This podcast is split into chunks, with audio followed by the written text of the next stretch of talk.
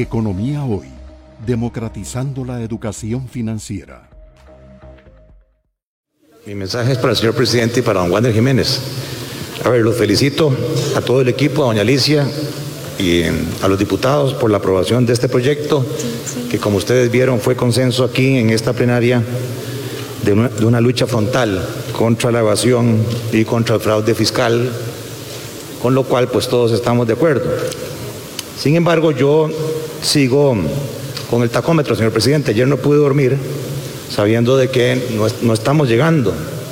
Entonces me di la tarea de navegar, y lástima que se fue el señor del Banco Mundial, en el sitio del Banco Mundial para conseguir el documento del Banco Mundial que justifica este préstamo. Ese documento lo pongo a disposición, se llama Costa Rica Fiscal Management Improvement Project, proyecto de mejoramiento del manejo fiscal de Costa Rica. Y yo quería consultarle a doña Alicia y a los técnicos. Hay unos datos fundamentales para esta mesa. En ese cuadro, señor presidente, en el 2020 el Banco Mundial estima la reducción o la erosión del IVA por evasión y fraude fiscal en 2.36 del PIB y la reducción o erosión por evasión de renta en 5.86% del PIB. O sea, si sumamos los dos, ahí hay 8.22 puntos del PIB.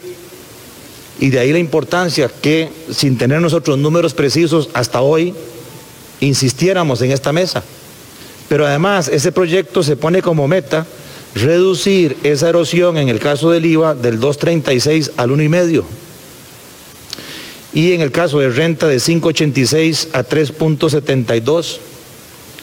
O sea, del 8.22 al 5.22 quiere decir que está el Banco Mundial respaldando documentos donde justifica una reducción de la evasión en tres puntos del PIB en tres años. Tres entre tres, uno. No me dan las cifras de por qué ponen en el tacómetro 0. bueno, ya subieron punto 5. Pero para mí da uno. Y si el Fondo Monetario no lo quiere aceptar, aquí está el documento respaldo del Banco Mundial.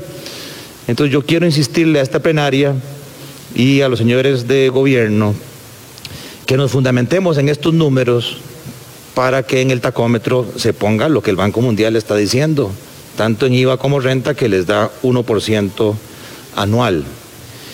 Y mi otra observación va en la misma línea de sumarle al tacómetro Ayer don Jorge Coronado nos presentó una redacción en la cual toda la plenaria estuvo de acuerdo de que el Ministerio de Hacienda, ¿verdad?, facilite la contratación o la Asamblea Legislativa de créditos externos para sustituir deuda interna. Y el mismo Ministerio de Hacienda nos puso un ahorro por intereses. Ahí hay 0.2% del PIB. No importa que se me agote el tiempo, ya no vuelvo a hablar. Punto 2 y un 1% por Hacienda Digital.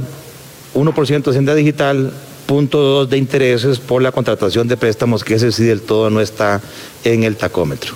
Muchas gracias.